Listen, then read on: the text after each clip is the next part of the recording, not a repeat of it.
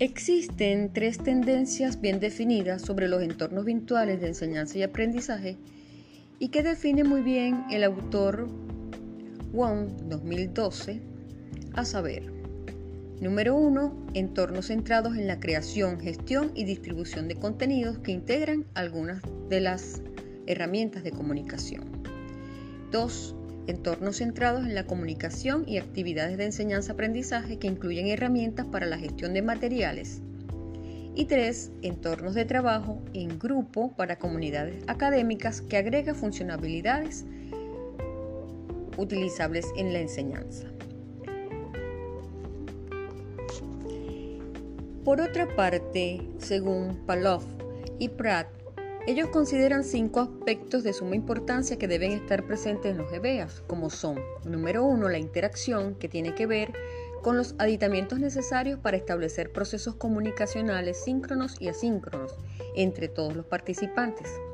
Número dos, la introspección, el cual se asocia con la posibilidad de que las herramientas comunicacionales permitan generar el desarrollo de pensamiento crítico y creativo por medio de una serie de recursos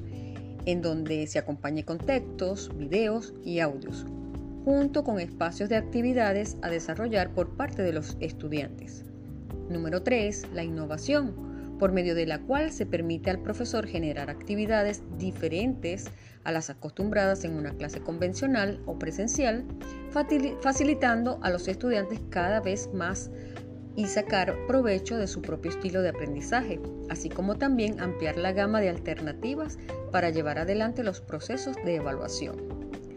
Número 4 y 5, integración e información, que se refieren a la posibilidad de que el estudiante cuente con aquellos hechos o datos necesarios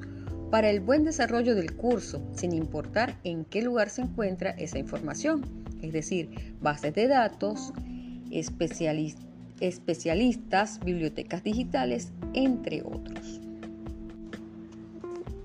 Otro aspecto que se resalta sobre los EBEA es que dependiendo del trabajo que se realice o el grupo objetivo, ellos deben estar fundamentados en una filosofía pedagógica, flexible, didáctica, funcionalidades y usabilidad, así como también contar con características particulares, porque están pensados para mediar los procesos de enseñanza y de aprendizaje y de esta manera esas características como facilidad de uso, efectividad, eficiencia, facilidad de aprendizaje, satisfacción de usuario, accesibilidad, consistencia, entre otros, que contribuyen con la usabilidad del sitio web.